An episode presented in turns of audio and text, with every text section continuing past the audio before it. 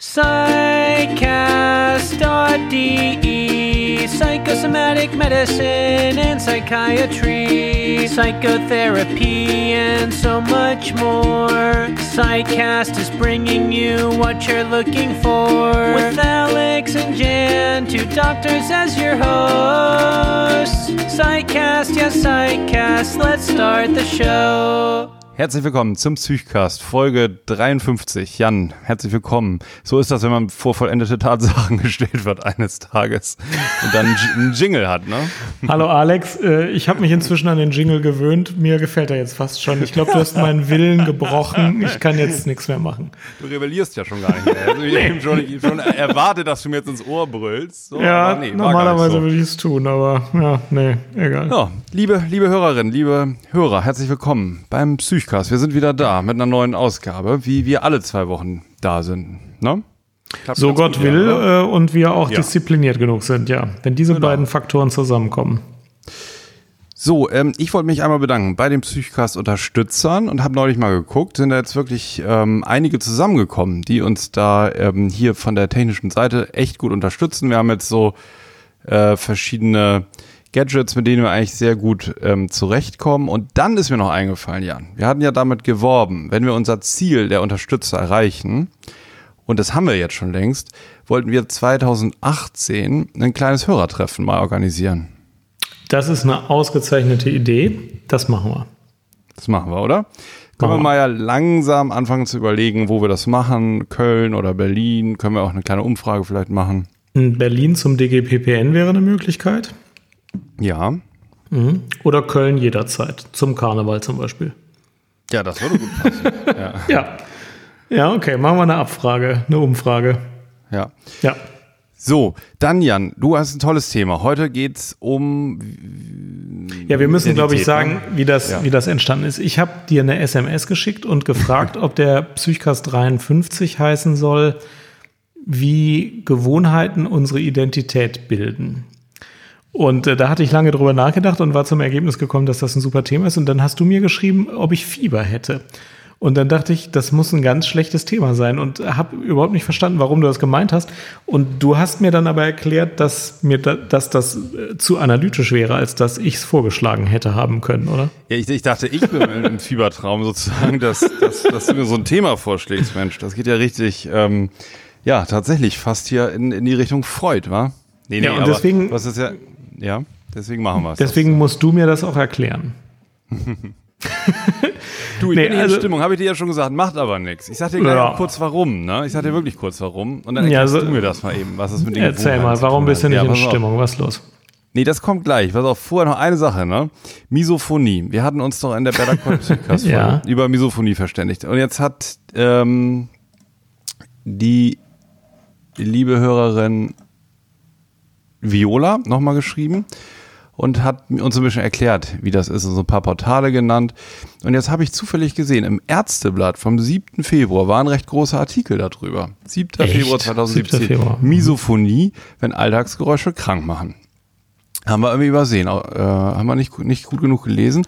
Da geht es um eine große Studie tatsächlich von 2016, in der jetzt festgestellt wurde, dass es eben nicht, wie alle denken, irgendwie eine Phobie ist oder eine Zwangsstörung oder sowas, ähm, sondern herausgefunden wurde, dass es dafür auch also ähm, neurobiologische Korrelate gibt oder sogar neuroanatomische wahrscheinlich, die dazu führen, dass man wütend wird bei bestimmten Alltagsgeräuschen. Irgendwie Klicken mhm. eines Kugelschreibers, also es ist auch so individuell, auf was man dann so abgeht. Ne? Aber die Probanden, die da untersucht wurden, hatten richtig beschleunigten Herzschlag und Leitfähigkeit der Haut massiv erhöht bei bestimmten Geräuschen. Und das wurde im MRT ähm, dann auch nachgewiesen, dass da bestimmte Hirnareale dann anders reagieren, sozusagen. Oder äh, ja, wie sagen wir, also an einer, einer Inselrinde soll das wohl liegen. Also, das ist recht komplex, aber das verlinke ich einfach nochmal unter die Folge. Ich fand das echt so total interessant und es wird hier auch beschrieben, dass es eben noch keine anerkannte Krankheit ist, wie wir ja auch irgendwie so gedacht haben. Ne? Im ICD-10 mhm. oder DSM-5 steht es nicht drin, aber ja, das scheint es also zu geben und das ist mal wieder eine der Sachen, die wahrscheinlich viel zu wenig bekannt sind. Ja, stand da drin, ob das häufig ist oder sehr selten? Als Häufigkeit habe ich jetzt nichts, nichts gelesen, nee. Ja. Klingt, also scheint ja eher selten zu sein, aber ich denke, wenn es vorkommt, ordnet man das einem anderen Krankheitsbild irgendwie mit zu. Was ja, ja auch jetzt nicht sein, unbedingt ja. schlimm sein muss, aber na. Aber das ist nicht der Grund, warum du heute schlecht drauf bist. Nee, pass auf. Also, wir haben ja jetzt die ganzen Unterstützer und dann hatten wir auch gesagt, wir können mal eher für Gäste sorgen dann oder auch ja. zu, Gästen mal hinfahren und die interviewen. So, und jetzt habe ich einen ganz tollen Termin klar gemacht und zwar liegt hier vor mir dieses Buch 50 Shrinks. Das hast du mal auch empfohlen ja. in deinem Blog. Ja. Ne? Und. Ähm, das ist von Sebastian Zimmermann, der hat da 50 Psychiater in New York drin porträtiert und ähm, hat, hat die interviewt und das ist ein sehr schönes Buch, ähm, so Einblick in verschiedene Praxen und so. Wie bist du denn da rangekommen? Das gab es doch gar nicht in Deutschland zu kaufen. Das habe ich besorgt. Sehr da gut. habe ich Mittel und Wege. Profi. Und jo. Und ähm, ja, und da ich jetzt nach New York fahre sowieso, da will ich ehrlich sein, aber habe ich gedacht, dann ähm, verabrede ich mich doch mit Sebastian Zimmermann und äh, berichte ihm vom Psychcast und frage, ob er Zeit für ein Interview hat. Und das hat er auch, hat total nett geantwortet und sagt, er würde mich dann empfangen und wir können uns unterhalten. Und ich finde es total interessant, er, er kommt ja aus Deutschland, hat in Berlin studiert und arbeitet jetzt seit vielen Jahren dort als Psychiater am Psychotherapeut. Und mal so zu erfahren, wie das so zugeht in New York und mit was die Leute da so kommen. Und also das finde ich irgendwie total interessant, wie das wow, Arbeiten cool. ist. Ne? Ja. Dachte ich, ähm, fahre ich da hin. Und also ich hoffe, vielleicht mache ich es auch noch, aber ich habe tatsächlich im Februar dann schon ein Ticket für die inzwischen insolvente Airline Air Berlin gekauft oh Gott. Ja. Weißt du, Air Berlin ist ja insolvent. Ne? Ja. Ne? Und jetzt Ein paar Monate bleibt der Flugbetrieb noch aufrechterhalten mit dem Bundeskredit. Und wann war der ja, das, Flug geplant für dein, deinen Flug? Der ist für ähm, Anfang Oktober geplant. Aber das stimmt so gar nicht mit dem Kredit. Also, weil die Strecke, die ich fliegen wollte, von Berlin nach New York, die ist jetzt an dem gleichen Tag, an dem der Kredit bewilligt wurde, ist die ganze Strecke gestrichen worden. Also es gibt gar keine Langstrecke Aha. mehr aus Berlin. Oh die kürzen schon überall die Sachen weg und die Leute, die da versuchen zu fliegen, fliegen meist irgendwie ohne Koffer, der irgendwo unterwegs auf der Strecke bleibt und warten irgendwie zwölf Stunden auf ihren Anschlussflug. Ist wohl alles ziemlich übel. Man erreicht auch kaum einen per Mail oder per Telefon. Ähm, Genau, und jetzt weiß ich nicht, was aus meinem Flug wird. Also ich habe jetzt mal nach 30 Minuten Warteschleife mal so Mitarbeiter erreicht und er meinte so, naja, das kann auch schon sein, dass der dann noch umgebucht wird, vielleicht auf eine andere Airline, aber das wäre Zukunftsmusik und kann dann, wenn dann nur kurzfristig gemacht werden. So. Und ja, jetzt ist so die Frage, ob ich da überhaupt hinkomme und ja, ob ich jetzt irgendwie irgendwann dann mein Leben in der Hand nehme und mir neue Tickets kaufe, was natürlich übelst teuer nochmal wäre. Oder ob kauft ihr, kauft ihr auf jeden Fall neue Tickets. Neue Tickets ja? kaufen. Wir haben jetzt diese Freunde und Förderer des Psychcasts, die unterstützen das. Also wenn die das nicht, wenn das Geld nicht dafür ist, dann weiß ich nicht wofür. Du musst ja. dir neue Tickets kaufen. Du hast schon also, den Termin wenn mit das Geld echt Typen. von den Förderern wäre, ja. wäre aber auch das Geld der nächsten fünf Jahre schon verbrannt. Ja, also, man muss genau. auch mal investieren. Aber ich möchte unbedingt ja. zu, zu ähm, Sebastian Zimmermann fliegen. Ich glaube echt, das wird total interessant. Und, ähm, Zur Not müssten wir ihn per Skype interviewen. Oder müsstest du ihn per Skype interviewen? Das glaube ich nicht. Ich muss schon nach New York. Ja, also, du musst hin. Ja, drück mir die Daumen. Ne? Also ja, ich irgendwie, ich erzähle da mal, ob ich da hinkomme. Aber was jetzt so mein Hobby ist, ich rufe so ein, zwei Mal am Tag mal an bei Air Berlin und horche ich mal so ein bisschen und dann erzählen die auch immer mal was anderes. Ich mache das immer auf der Autofahrt so. und manche sind auch so ganz nett und so und aber die wissen selber auch nichts, ne, weil die da irgendwie von der Insolvenz so ziemlich ähm, wie soll man sagen, ja, im Ungewissen selber ja auch sind, ne, was mit ihren Arbeitsplätzen ist. Echt total die putzige Situation. Und ähm, auch so auf der Facebook-Seite sieht man halt die ganzen Beschwerden und Leute, die nicht wissen und die Flüge finden nicht statt und keiner weiß was und die Koffer sind weg und die Leute sind in Miami und so. Ich finde so total interessant, wie das so ohne Geld einfach die Sachen plötzlich nicht mehr funktionieren. Also sobald mhm. das Geld irgendwie ausgeht ne, und jemand nicht mehr liquide ist, dann bricht das ganze System so zusammen. Das ist total krass. Ja, ja das ist bizarr. Mhm. Na gut. Gut, Identität. Du hattest ja auch ähm, gesagt, du bist einverstanden, dass wir das mal so hemdsärmlich angehen und mal wenig wissenschaftlich heute, oder? Ausnahmsweise mal hemdsärmlich und wenig wissenschaftlich. Ich mache das wann ja bist, öfter so. Ja, ja, wann bist du denn in deinem Leben mal mit der Frage deiner Identität überhaupt konfrontiert? Ja, ich glaube, in Krisen ist man damit immer äh, konfrontiert. Äh, wenn man so durch den Alltag äh, Traum wandelt, dann denkt man, glaube ich, nicht so viel über Identität nach. Aber in Krisen hilft es, wenn man eine Identität hat, auf die man sich äh, zurückziehen kann oder die einen stützt. Ähm, insofern gehe ich mal davon aus, dass ich in Krisen auch eher an meine Identität denke.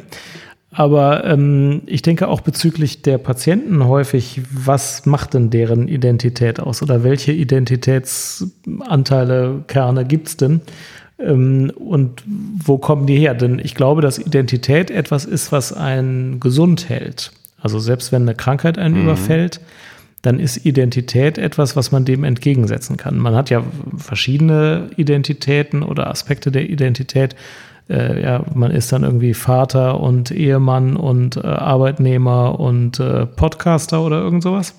Mhm. Ähm, und solche Identitäten schützen einen, glaube ich, wenn man krank wird oder auch in anderen Krisen davor, dass man sich total verliert. Und deswegen glaube, äh, habe ich jetzt in letzter Zeit viel darüber nachgedacht, was macht denn so eine Identität oder was ist denn der Unterschied zwischen einem, der das Gefühl hat, er hat eine solide Identität, die auf, weiß ich nicht, mehreren Säulen baut, versus einem, der weniger das Gefühl hat, eine fest verankerte Identität zu haben.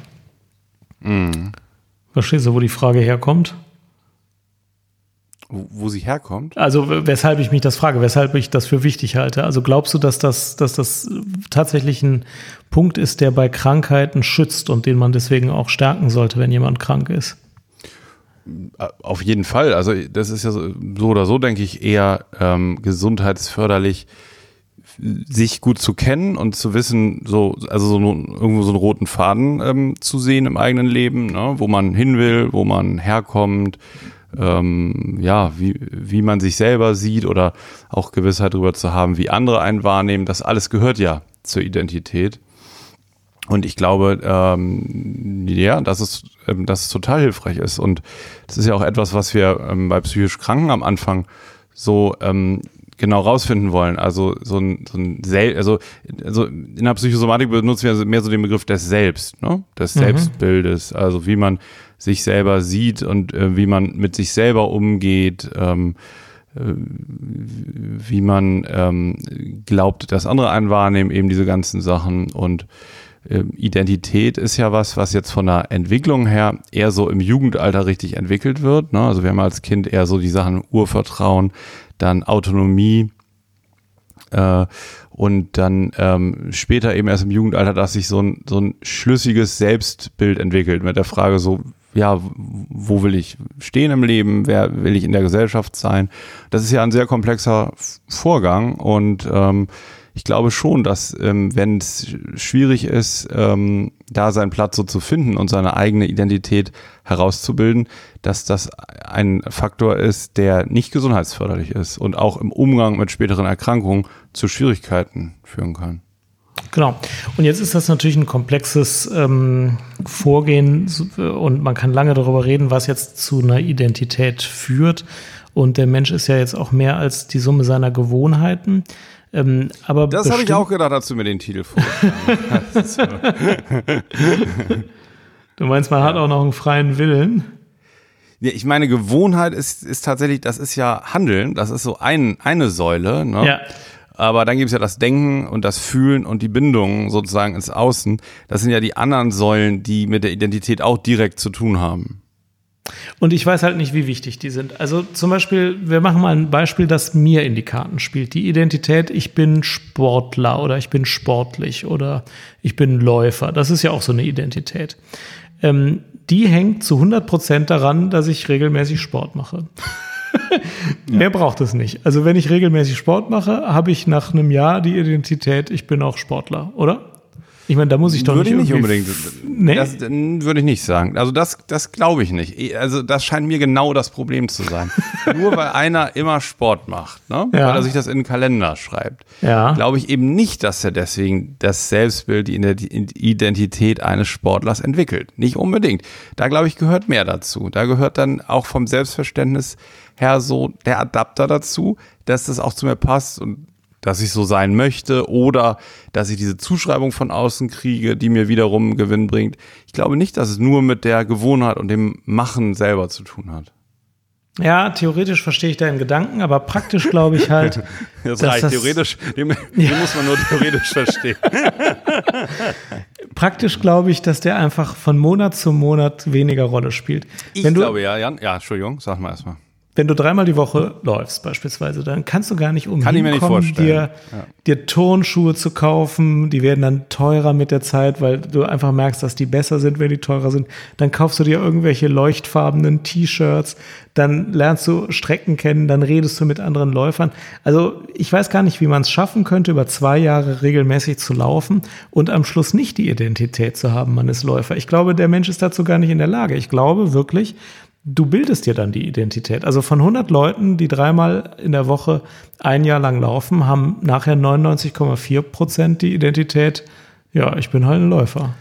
Ich glaube, der Punkt, den du nach Hause bringen willst, ne, und wo ich auch 100% stimme, das ja. ist der Punkt, dass wenn man etwas verändern will, an, an, an der Identität, sagen wir, es ja. hört sich so theoretisch an Identität, du weißt, was ich meine, ne? An, an ja, ich weiß. dem, der man ist oder der man sein will, dann geht das vor allen Dingen übers Handeln. Ja, man kann ja nicht Richtig. sagen, ich will mich jetzt fühlen wie ein Sportler. Dann kannst du es immer wollen und davon träumen, aber das Gefühl wird nicht kommen. Ne? Und du kannst auch nicht sagen, ich denke jetzt mal so, wie so ein Sportler denkt immer so sondern da gehört dann da gehört ja mehr dazu. Da kommt ja auch noch ein Körpergefühl dazu, dass man auch wirklich sportlich ist. Ne? Der Körper fühlt sich anders an.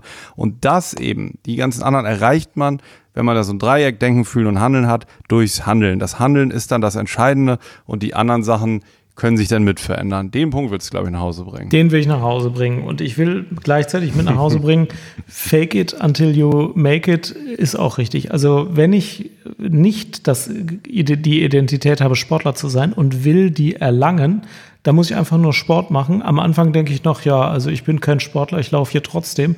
Nach einer Zeit wird man zum Sportler. Ich glaube tatsächlich, dass man mit seinem ganzen freien Willen, den du da eben noch postuliert hast, sich sogar aussuchen kann, will ich jetzt eher ein Typ sein, der Playstation spielt oder will ich ein Typ sein, der mehr läuft? Äh, und wenn ich zum Ergebnis komme, ich will mehr laufen, dann mache ich das einfach. Und wenn ich das lang genug gemacht habe, dann hat sich meine Identität, mein ganzes Leben in diese Richtung verändert. Ich glaube, dass man das tatsächlich auch zu einem gewissen Bereich steuern kann, oder zu einem gewissen Teil steuern kann. Durch die Handlung. Genau. Das ist der Punkt, den ich nach Hause bringen will. Ja. Ja. Ja. Wo hast du denn so, ähm, abgesehen jetzt vom Sport, ne? Mhm. Wo merkst du denn, also das, das äh, Anspruchsvolle sozusagen an diesem Identitätsthema ist ja, dass wir viele Leben häufig haben. Ne? Also man mhm. hat jetzt eine Identität irgendwo als Kind von Eltern selber, also in mhm. unserem Fall als Sohn, und gleichzeitig hat man Kinder und ist auch Vater.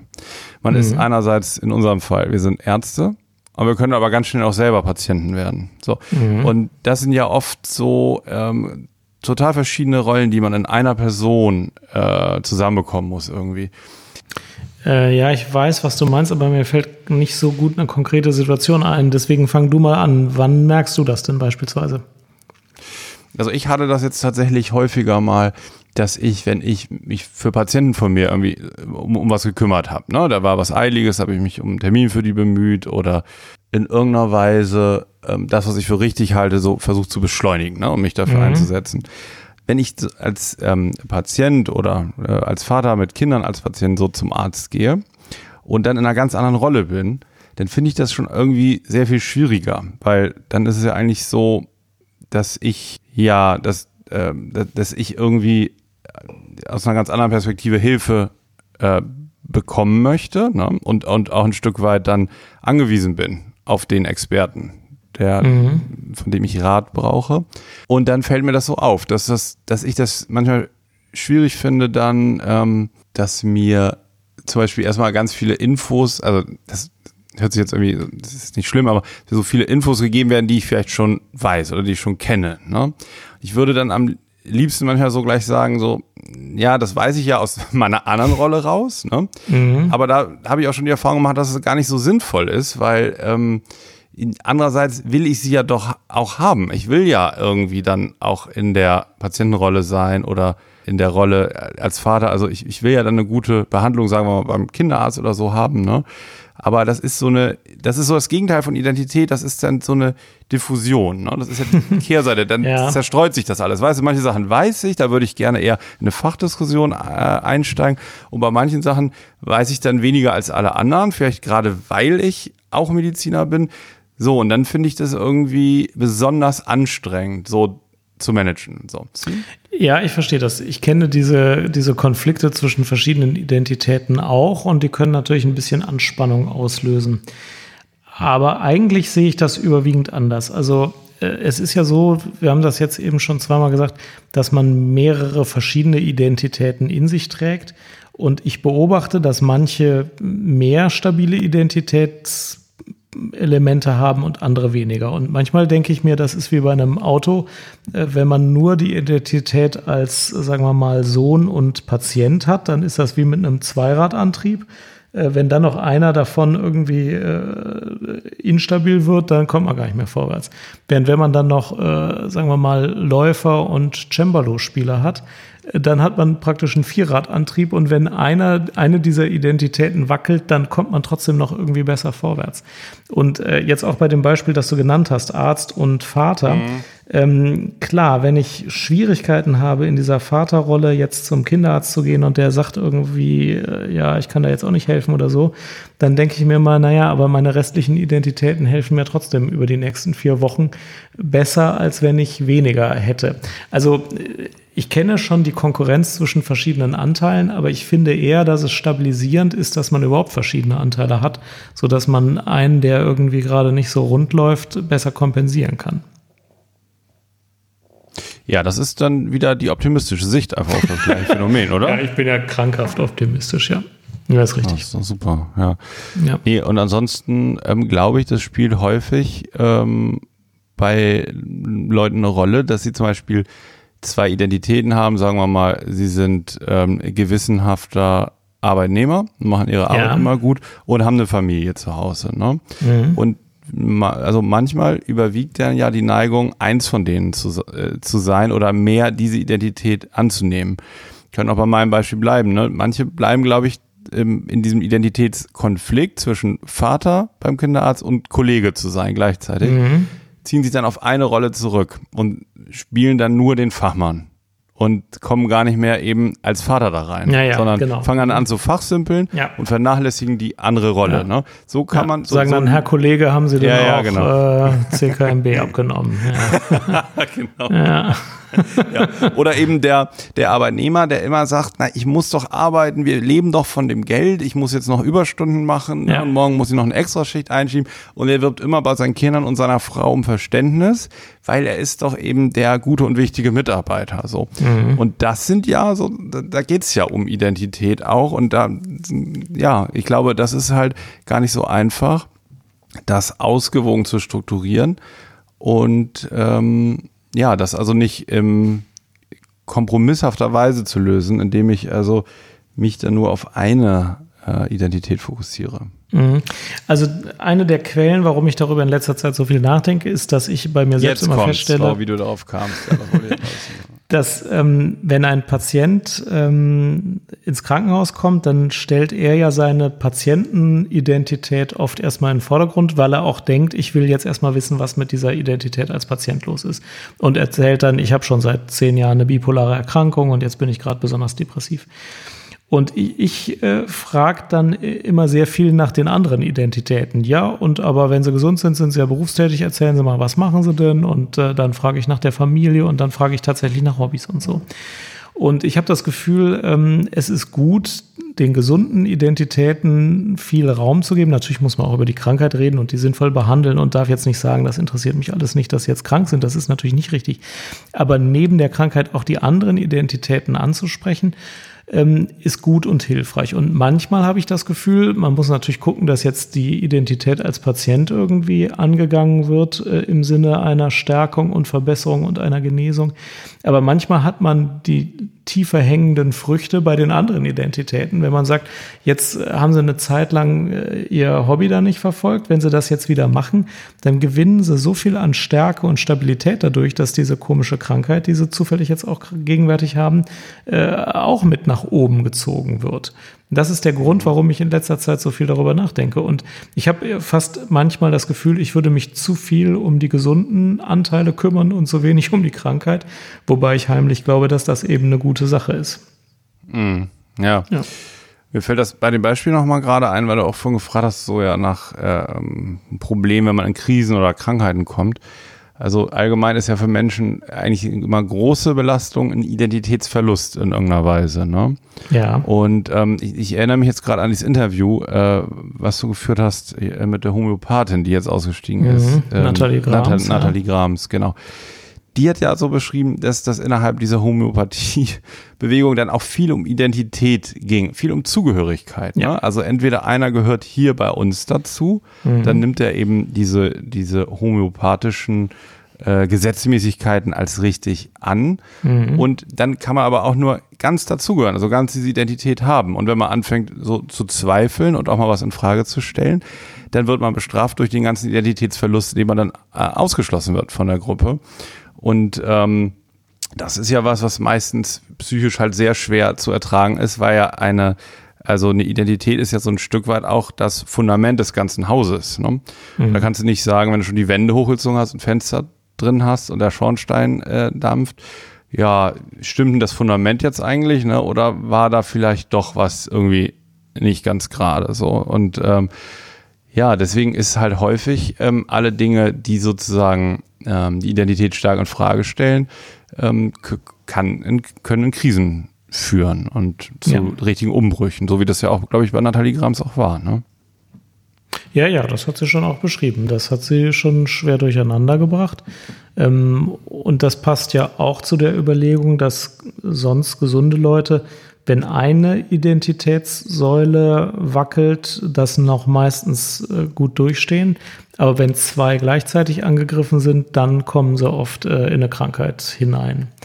Ähm, also die, diese, diese, diese Kerne sind so wichtig, dass man höchstens bei einem richtig Bewegung akzeptieren kann. Also konkret heißt das, wenn ich den Job verliere und mit der Familie noch alles stabil ist, dann komme ich da vielleicht durch. Wenn ich aber den Job verliere und mich dann noch gleichzeitig trenne, das ist dann für viele zu viel und man wird krank. Ja.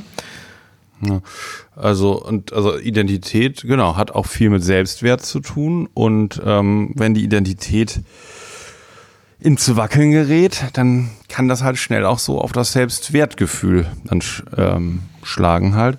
Wir ähm, sehen es ja auch hier bei den Migranten, ne? die so ja. einerseits in ihrer Heimat entwurzelt sind, also diese Identität irgendwie in Frage stellen müssen, weil sie ihr Land verlassen, weil sie vielleicht flüchten mhm. müssen, wie auch immer.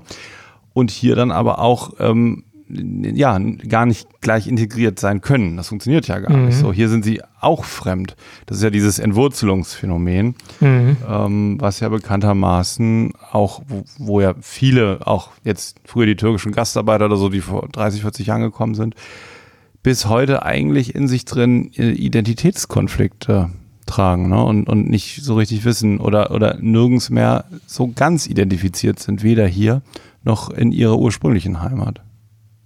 Ja, und eben auch viel verlieren. Die soziale Anerkennung, die man zu Hause hatte, hat man jetzt hier nicht mehr. Das ist ein wichtiger Punkt. Den Job, den man hatte, wenn man einen hatte, hat man hier nicht mehr. Ja. Den Besitz hat man nicht mehr. Auch der macht ja Identität. Ähm, und äh, ja, also da, da, gehen regelmäßig ganz viele äh, Pole kaputt. Mhm. Ja. Ja, und dann haben wir natürlich, wenn du das Thema schon so aufwirfst mit den Gewohnheiten, weil du sagst ja, Gewohnheiten ähm, bilden die Identität, dann haben wir ja auch die sexuelle Identität, ne? Und das finde ich mit den Gewohnheiten, ja, das ist ein kleiner Schrank, aber das, aber das stimmt, ja, ja das ist auch den, eine. Mit den Gewohnheiten natürlich ja. sehr passend, weil ja doch alle Menschen irgendwo wahrscheinlich irgendwie heterosexuelle Anteile haben, homosexuelle Anteile, also so von Grund auf jetzt die Fähigkeit haben, ähm, sexuell bezogen auf beide Geschlechter zu sein. Und die Gewohnheit, in welchem sexuellen Konzept man lebt, auch die sexuelle Identität dann mitformt. Ne? Wenn man jetzt ja. immer, immer mit Frauen was hatte und dann irgendwann so recht zufrieden in einer Ehe lebt, dann hat man halt eine heterosexuelle Identität. Ja, ist korrekt. Das hat ja schon Freud gewusst. Hat er nicht gesagt, wir sind alle polymorph pervers? War der das nicht? War das, war das nicht, ähm, wie heißt das nochmal? Gerd Postel? Nee, ne? Der, der auch. Die der, beiden. Die, die, ja. Nee, das weiß ich jetzt nicht, ob Freud das sagt. Ich google das. Also Freud wusste jedenfalls, dass wir alle, alle alles lieben können. Das wusste also, Freud schon. Ja, das schon wusste. Dann kann das ja, so falsch nicht sein. Polymorph. Der Freud war Hast du wieder heimlich Freud gelesen? War, ja, habe ich heimlich gemacht, aber der Freud war halt auch ein heimlicher Kölner, deswegen. Das, das sagt er, ne, über die infantile Sexualität. Ja, ja, und das wird dann durch Kultur, wird das dann überformt, meistens zu so einer monopolaren perverse Anlage. Siehst du? Äh, auf die Welt. Also bringt das Kind. Ich habe heute meinen analytischen ja, Tag. Ja, du. du hast echt der Durchbringen des sexuellen Latenzbildung und vielfältige Paraphilien manifestieren können. Ja. Also der, damit meint er aber so Exhibitionismus, Fetischismus, Sadomasochismus, Voyeurismus. So. Das, ach so, Poli, ja genau, klar. Absolut, da hat Freud völlig recht. Wir ja. kommen sozusagen mit so diversen Anlagen auf die Welt und die ja. Reifung bis zum, also bis zur Pubertät soll dann die Bündelung auf den Geschlechtspartner ermöglichen. Aber vorher sind es tatsächlich, und das sehen wir auch, Kinder lutschen gern alles Mögliche an oder wollen sich irgendwas einverleiben. Also das sind alles so, ja, polymorphose Anlagen. Jan, super, richtig. Du hast heute ein Psychoanalyse-Diplom gewonnen. Du fühlst dich aber auch ganz cool an, so. Ich bin eigentlich ganz zufrieden mit dem. Und hast du einen VT-Tag heute? Irgendwie? Bisschen Exhibits. nee, nee, ich bin nicht in Stimmung. okay. Ja. Sollen wir mit unseren drei Lieblingsgewohnheiten in der Patientenbehandlung enden oder wie machen wir es? Puh. Also ich fände jetzt, also die Top, vielleicht, wie wär's denn mit den Top drei Identitäten, die andere dir oft zuschreiben, was andere oft in dir sehen? Ja, können wir auch machen. Ja. Bevor wir die machen, ne? Wollte ich noch eben sagen, Nelia hatte uns geschrieben, würde mal gerne was über Zwangsstörungen hören. Wollen wir das nicht mal machen? Ja, korrekt. Das, das machen wir nächstes Mal. Ja, ne? Das finde ich nämlich eine gute ja, Idee. Zwang finde ich auch interessant. Ja, machen wir. So. Und jetzt kommen zum Abschluss unsere Top 3 Identitäten, die andere oft in uns sehen. Aber da muss ich echt mal kurz überlegen. Fang du mal an. Ich fange mal an. Andere sehen in mir einen totalen Apple-Nerd. Und auch das ist wieder falsch. Unlängst habe ich meine Apple Watch verkauft, weil sie es einfach nicht bringt.